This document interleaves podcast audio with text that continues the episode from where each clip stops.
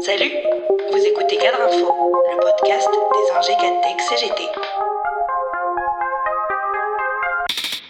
Les travailleuses et les travailleurs, les organisations syndicales, les associations et mouvements démocratiques, féministes, antiracistes, qui avaient appelé à faire barrage à l'extrême droite et à sa candidate, ne peuvent qu'être soulagés de l'avoir échoué dans une nouvelle tentative d'accéder au pouvoir au soir du premier tour.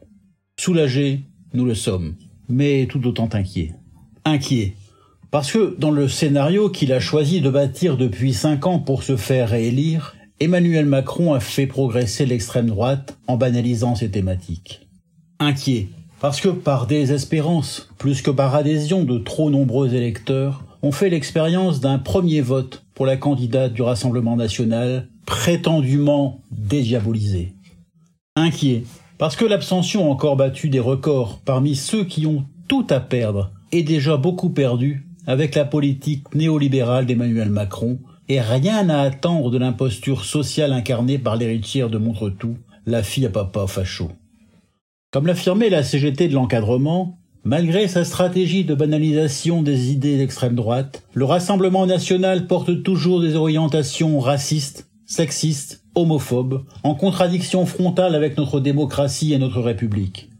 Sous un affichage social, son programme vise pourtant à affaiblir les services publics et la sécurité sociale et à favoriser les actionnaires au détriment des droits des travailleurs.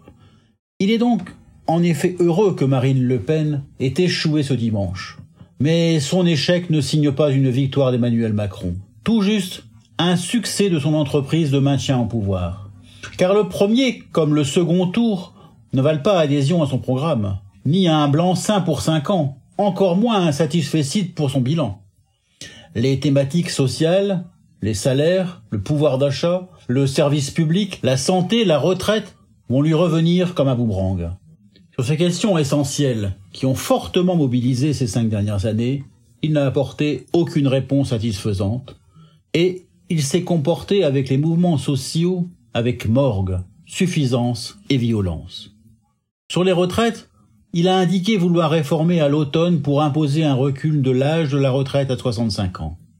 Il faut cependant d'abord gagner une nouvelle majorité aux élections législatives et, à en juger par la fragmentation de son électorat au soir du premier tour, puis du second tour, il n'a pas encore gagné.